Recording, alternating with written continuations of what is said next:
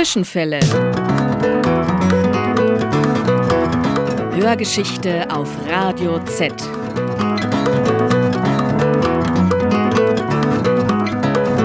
War da was? Ja, gegenläufige Erinnerungen. Die Radikalen der alten Frauen. Der Aufstand gegen die WAA. Die renitenten Nonnen des Mittelalters. Zwischenfälle. Hörgeschichte auf Radio Z. Beunruhigende Aktualität der Vergangenheit.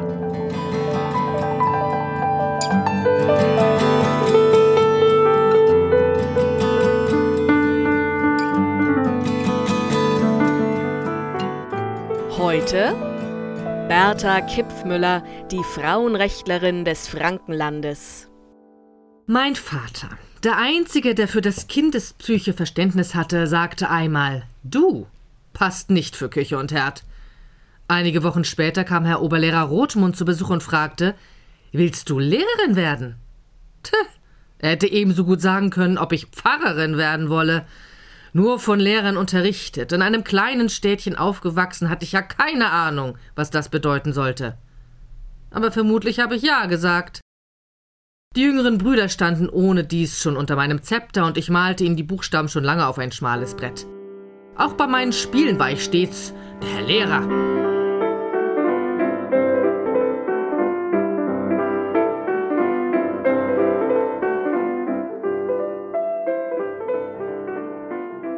Bertha Kipfmüller, die dieses in ihren Lebenserinnerungen aufzeichnete, war eine der ersten professionellen Lehrerinnen in Mittelfranken und wohl die einzige Radikale in der bürgerlichen Frauenbewegung Nürnbergs. Schon zu Lebzeiten wurde sie die Frauenrechtlerin des Frankenlandes genannt. 1861 kam sie im mittelfränkischen Pappenheim zur Welt.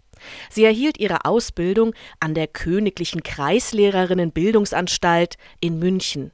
Ihre erste Anstellung begann sie in Eisölden bei Talmessing. Ab 1899 unterrichtete sie fast drei Jahrzehnte lang an der höheren Mädchenschule am Frauentorgraben in Nürnberg. Daneben studierte sie an der Badischen Universität Heidelberg. In Bayern wurden Frauen erst ab 1903 an den Universitäten zugelassen. 1899 promovierte sie zum Dr. Phil und bestand darauf, als Fräulein Doktor angesprochen zu werden, denn jede Schneegans nennt sich in Bayern immer noch Frau Doktor, weil der Mann es ist. Ihr Leben lang setzte sie sich in Verbands- und Vereinsarbeit für die Rechte von Frauen und die Erweiterung ihrer Bildungschancen ein, vor allem für die Einrichtung von Mädchengymnasien. Zudem kämpfte sie für die Verbesserung der beruflichen Stellung der Lehrerinnen und für eine Absicherung ihrer Gehaltsverhältnisse. Die Position weiblicher Lehrkräfte als Beamtinnen war keineswegs rechtlich abgesichert. Es gab kein einheitliches Grundgehalt und keinen gesetzlichen Rentenanspruch. Was die Lehrerinnen insbesondere diskriminierte, war das ihnen vorgeschriebene Zölibat. Mit einer Heirat verloren sie ihren Arbeitsplatz. Der Lehrberuf war zunächst die einzige außerhäusliche Beschäftigung, die für bürgerliche Frauen als standesgemäß galt. Einem eigenen Beruf nachzugehen und finanziell unabhängig zu sein, das war das Anliegen der ersten Generation der Frauenbewegung. Folglich waren viele führende Vertreterinnen der bürgerlichen Frauenbewegung Lehrerinnen, von denen aber sicherlich viele nicht nur gezwungenermaßen, sondern ganz bewusst unverheiratet blieben. Sie gaben ihrem politischen Engagement den Vorrang, so beispielsweise die beiden Lehrerinnen und führenden Vertreterinnen der gemäßigten Frauenbewegung Helene Lange und Gertrud Bäumer. Sie gingen eine wohlgemerkt unausgesprochene Frauenbeziehung ein. Für die zwei Vertreterinnen des radikalen Flügels der bürgerlichen Frauenbewegung, Anita Augsburg und Lida Gustava Heimann, die auch eine Partnerschaft verband, war die Ehelosigkeit sicherlich eine ganz bewusst gewählte Entscheidung, mit der sie sich von bürgerlichen Normvorstellungen befreien wollten wenn sie bei ihren Aktionen beispielsweise für das Frauenstimmrecht mit Rufen Aha, keinen Mann gekriegt, diffamiert wurden, löste das bei ihnen nur stürmisches Gelächter aus. Über Bertha Kippmüller ist bekannt, dass sie außer einer kurzen Liebe zu einem Offizier für Männerbeziehungen nichts übrig hatte. In einem Brief schrieb sie beiläufig Kürzlich schenkte ich mir einen riesengroßen Schreibtisch. Oben nichts als eine glatte, grün eingezogene Platte, unter dieser drei Riesenschubladen und rechts und links Schränkchen mit ausziehbaren Fächern. Der Schreibtisch ist nach meiner eigenen Angabe. Und ich liebe ihn. Das einzige männliche Wesen, das ich je liebte. Eine enge Freundschaft verband sie mit Rosa Rödel. Gerne wären beide zusammengezogen und hätten eine Lebensgemeinschaft begründet, wenn Rosa nicht frühzeitig an Lungentuberkulose gestorben wäre. Eine solche Freundin werde ich nie mehr finden. Nie wieder. Doch hatte Bertha Kipfmüller zahlreiche enge Frauenfreundschaften und obwohl sie meist beim distanzierten Sie blieb, pflegte sie viele dieser Beziehungen doch bis zum Tode.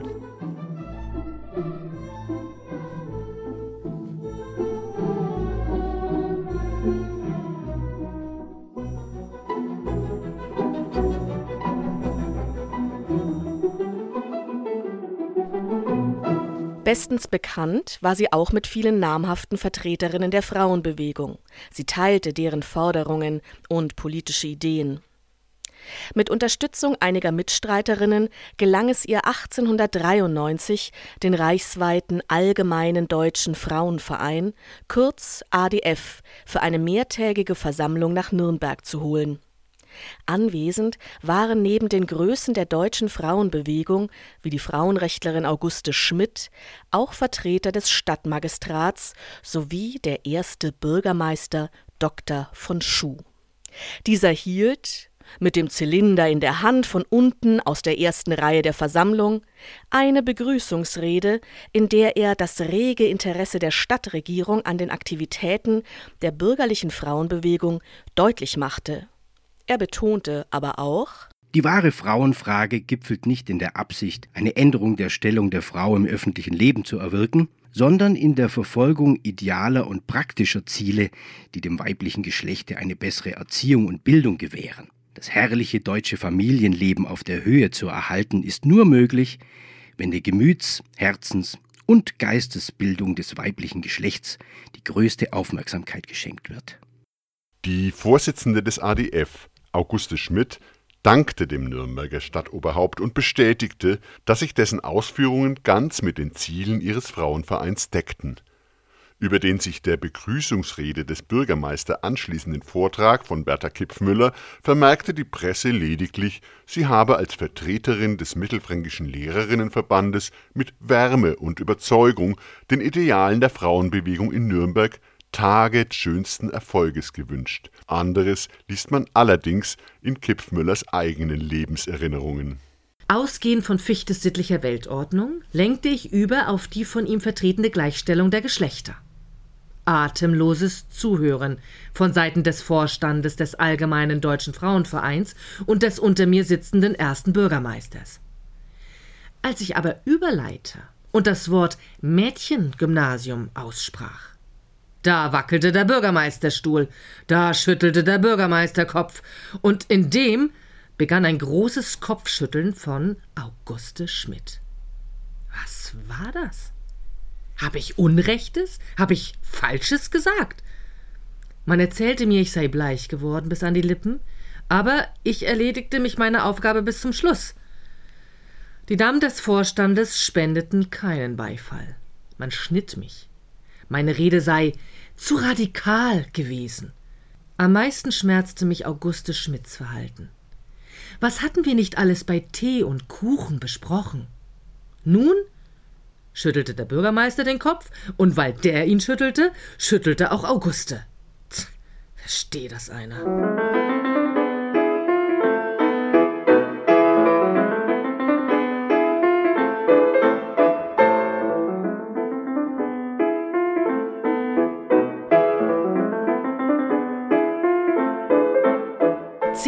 Beweggrund für das Entstehen der bürgerlichen Frauenbewegung war es, das Schul- und Ausbildungswesen für Mädchen zu verbessern, den Zugang zur Universität zu erreichen und die Berufsmöglichkeiten für bürgerliche Frauen zu erweitern. Das Vorgehen war dabei gemäßigt.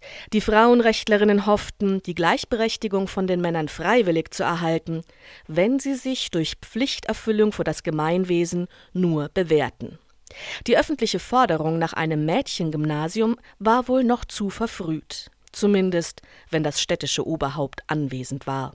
Und dennoch, knapp 25 Jahre später als in manch anderer Stadt fand die Frauenbewegung nun auch in Nürnberg Anhängerinnen. Im Anschluss an die Generalversammlung des ADF 1893 wurde der Verein Frauenwohl gegründet, was der Öffentlichkeit in einem Flugblatt mitgeteilt wurde Frauen Nürnbergs, eine mächtige Bewegung durchflutet heute die ganze gebildete Welt.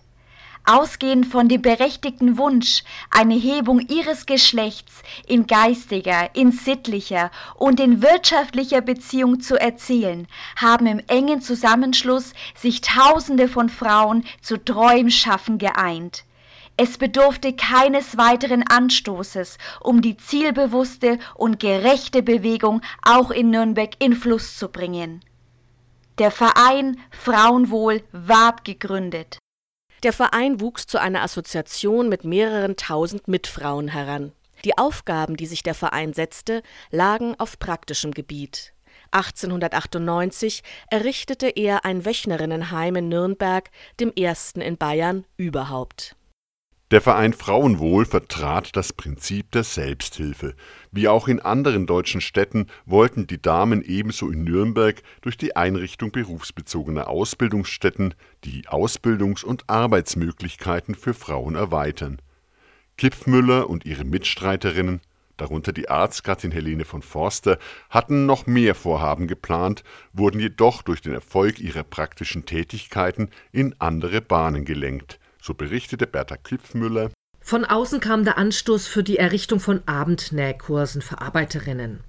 Das war weniger geistig als die Gymnasialkurse für Mädchen, die wir auch planten. Aber diese Abendkurse, die ihren Höhepunkt in Sprachkursen für Englisch und Französisch erreichten, wurden bald bekannt. Und Hunderte, später Tausende von Frauen und Mädchen dankten ihnen eine gründliche Ausbildung. Schon bald hätten sich deshalb die aufgeregten Stimmen beruhigt, da, so Kipfmüller, in den Stopf, Näh, Flick, Bügel, Kleidermach und anderen Kursen keinerlei staatsumwälzende Absichten lägen und keine Tendenzen verfolgt wurden, die über echte Weiblichkeit hinausgingen und in schnöde Emanzipation einmünden. Helene von Forster konnte mit mir manchmal recht herzlich über die Philisterei beiderlei Geschlechts lachen, die mit dieser Arbeit so zufrieden war. Trotzdem spricht Kipfmüller immer wieder von Angriffen der Gegnerseite. Und das Prädikat Verrücktheit wurde uns beiden zuteil. Doch das wussten sie mit Humor zu nehmen. Auf dem Heimweg von solchen Kämpfen haben wir dann zusammen herzlich gelacht. Bertha Kipfmüller galt als aufrichtig begeisterte Lehrerin. Fachwissenschaftlich und pädagogisch sei sie auf dem neuesten Stand, sie wisse Disziplin einzuhalten und habe sich dennoch die Zuneigung ihrer Schülerinnen erworben. Eine einfache Untergebene war sie nicht. In ihrem Tagebuch zeichnete sie am 26. Januar 1901 folgendes Zielgespräch mit ihrem Vorgesetzten auf. Und dann noch etwas. Ich war neulich in ihrer Klasse. Da sind sie auf dem Katheder stehen geblieben, wie ich oben war. Ja, bitte, um was geht es Ihnen? Das hat komisch ausgesehen. Wenn ich oben stehe, haben Sie herunterzugehen. Wenn der Herr Schulrat kommt, so gehe ich auch hinunter und stelle mich unten hin. Ich bin Ihr Vorgesetzter und Sie sind die Untergebene. Da lasse ich mir nicht das Geringste wegtun. Wenn ich auch gemütlich bin und manchmal einen Spaß mache, so bin ich doch der Rektor und ich lasse mir doch nichts nehmen. Ja, aber Herr Rektor, Sie waren rechts gestanden, ich links. Ich lasse mir nicht das Geringste nehmen.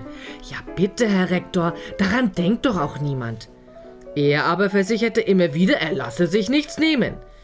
Also, wenn ich wiederkomme, haben Sie herunterzugehen. Ich sage Ihnen das privat, damit ich es nicht in der Konferenz zu sagen habe oder ein Rundschreiben herausschicken muss.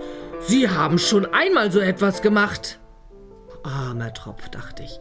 Solche Mittelchen brauchst du zur Festhaltung deiner Autorität.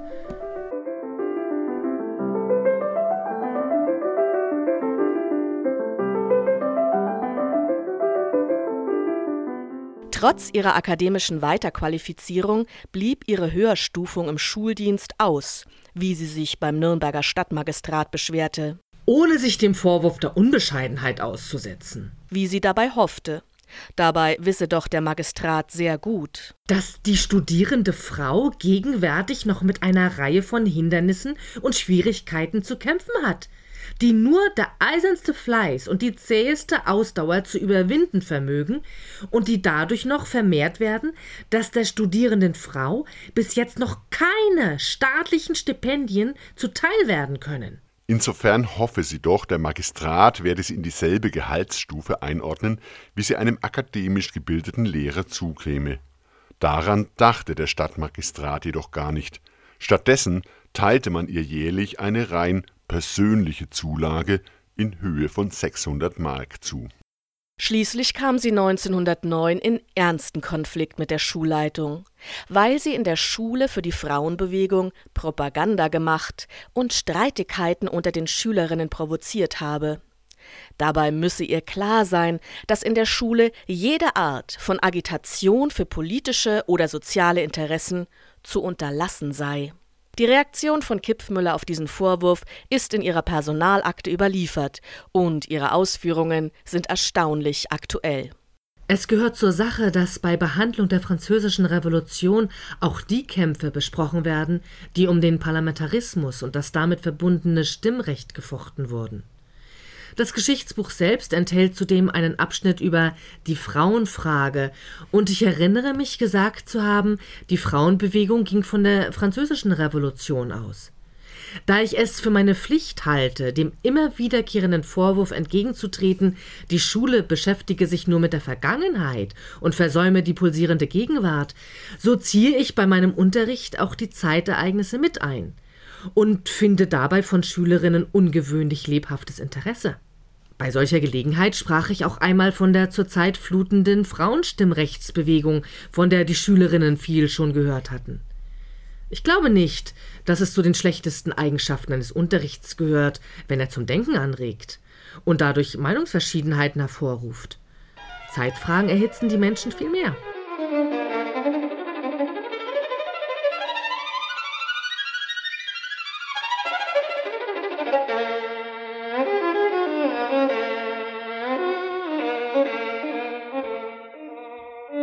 Als 1914 der große Krieg ausbrach, war Bertha Kipfmüller zunächst bestürzt. Wie viele andere hoffte sie auf ein schnelles Ende. Ach, es ist ein großer Jammer. Auf mir liegt es heute, als wenn die Schuld der Erde von mir getragen werden müsste. In sechs Wochen ist der Krieg zu Ende. Gleichwohl identifizierte sie sich vorerst mit der deutschen Kriegspolitik, teilte das nationale Wir-Gefühl und machte sich so gern im Dienste des Vaterlandes nützlich. Über die Zerstörung englischer Dampfer freute sie sich ebenso, wie sie generell die Niederlage des Gegners begrüßte. Auch ihr galt, wie vielen Zeitgenossinnen und Zeitgenossen, der Krieg nicht als Selbstzweck, sondern als eine von außen erzwungene Notwendigkeit, die zu folgendem Ziel führen sollte. Mit Bangen und Sorgen, ja, aber auch mit edler, glühender Begeisterung für das Wohl und für die Größe des deutschen Vaterlandes, für dessen Zukunft wir nur ein heißes Flehen haben. Möge es schöner, größer, herrlicher und reiner aus diesem Kampf hervorgehen. Doch schon im November 1914 machte sie deutlich, ich bin eine Gegnerin des Krieges, des Krieges überhaupt. Ich kann auch diese Zeit nicht groß, sondern nur schrecklich finden.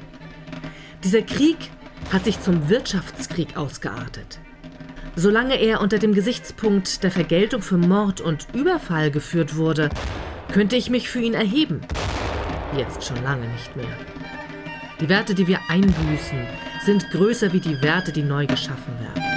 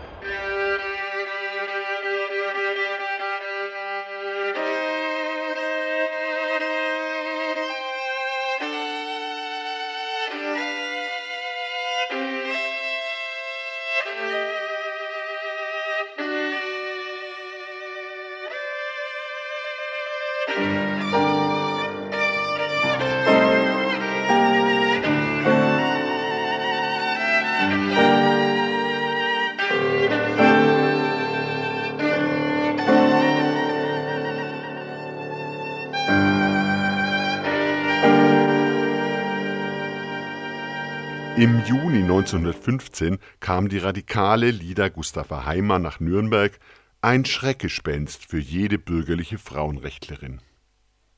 Sie sprach auf einer hiesigen Frauenstimmrechtsversammlung und berichtete dabei von dem Internationalen Frauenfriedenskongress in Den Haag, den sie mit ausgerichtet und besucht hatte. Bertha Kipfmüller zeichnete in ihrem Tagebuch auf: Ich war so angenehm überrascht, als ich sie sah. Sie gefällt mir viel, viel besser, als ich sie mir vorstellte, äußerlich und auch in ihrer ganzen Art.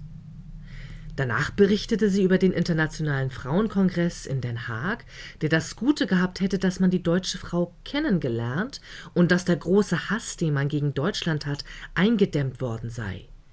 Sie bekannte, dass sie nie jemanden töten könne, und wenn man sagte, man würde sie erschießen, so würde sie sagen, dann schießt mich tot. Frau Schüler sprach sofort dagegen und ich sprach sofort dafür und benannte mich als Friedensfreundin und dass wir den Weg zurück zum Frieden finden können. Fräulein Heimann sprach von der Unduldsamkeit der Frauenbewegung, und da hat sie ganz recht und sagte auch, es wäre ihr ganz egal, was die gemäßigte Frauenbewegung, vor allem Gertrud Bäumer, von ihr denke. Da hat sie wieder recht. Ich gab ihr noch die Hand, und sie sagte, es hat sie gefreut, und es sei keine Phrase, wenn sie das sage. Ich habe mich wirklich gefreut. Aber schlafen konnte ich nicht. Erst nach zwölf Uhr. Noch im Oktober 1918 hatten alle Parteien, außer MSPD und USPD, das Frauenwahlrecht abgelehnt. Auch die gemäßigten Frauenrechtlerinnen selbst hielten sich bedeckt, was klare Forderungen anbelangte. Am 4. November 1918 wurde, wie in anderen Städten so auch in Nürnberg, eine große Frauenstimmrechtskundgebung mit ca. 250 Frauen abgehalten. Neben verschiedenen Rednerinnen und Rednern sprach auch Kipfmüllers Mitstreiterin Helene von Forster in der Öffentlichkeit, doch reaktionär, wie Kipfmüller in ihrem Tagebuch festhielt. In der Presse hieß es Die Frauen und die Verfassungsänderung 4. November 1918.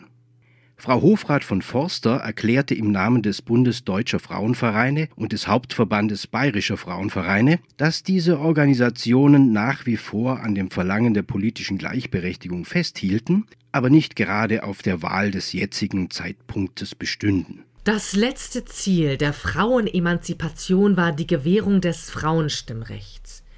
Die Frau mit dem Wahlzettel in der Hand Gott sei bei uns. Noch schrecklicher wie mit dem Tintenfass zum Kollegiensaal. Erst mit der Novemberrevolution erreichte die Frauenbewegung endlich, wofür sie jahrzehntelang gestritten hatte. Das Frauenwahlrecht wurde nicht auf parlamentarischem Weg bewilligt, sondern vom Rat der Volksbeauftragten am 8. November in Bayern und vier Tage später im ganzen Reich in einem revolutionären Akt beschlossen.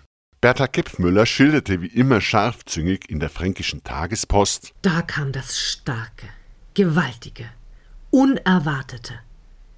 Der 8. November, der große Kulturtag, die Revolution. Zunächst in Bayern. Die Ketten fielen. Die Frau war frei, war voll Persönlichkeit. Das gleiche geheime und direkte Wahlrecht zu allen Vertretungskörpern war den Frauen gegeben vom zurückgelegten 20. Lebensjahr an. Ich las die Botschaft, fast fehlte mir der Glaube.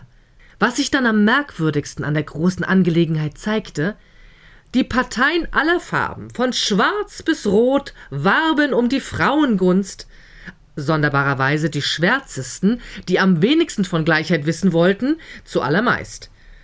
Man mag über den Verlauf der Revolution denken, wie man will.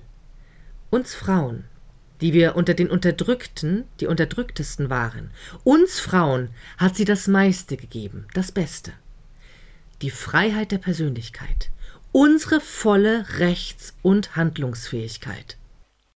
Somit hatte Kipfmüller mit ihrer Einschätzung sicher recht. Ohne die Novemberrevolution 1918 noch auf Jahrzehnte hinaus kein Frauenwahlrecht.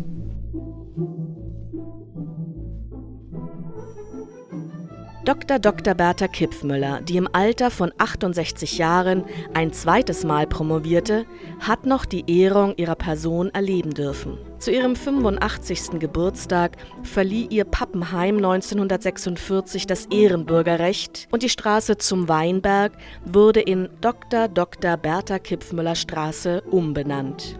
Seit 2013 ist auch in München eine Straße nach ihr benannt. In Nürnberg aber fehlt eine solche Wertschätzung dieser Radikalen der Frauenbewegung noch immer.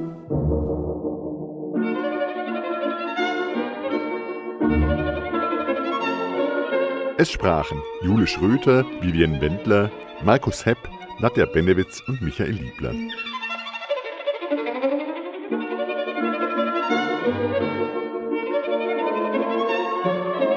Mit Musik von Henrik Wenjawski, Edward Krieg, Giuseppe Tartini, Frédéric Chopin und David Chastain.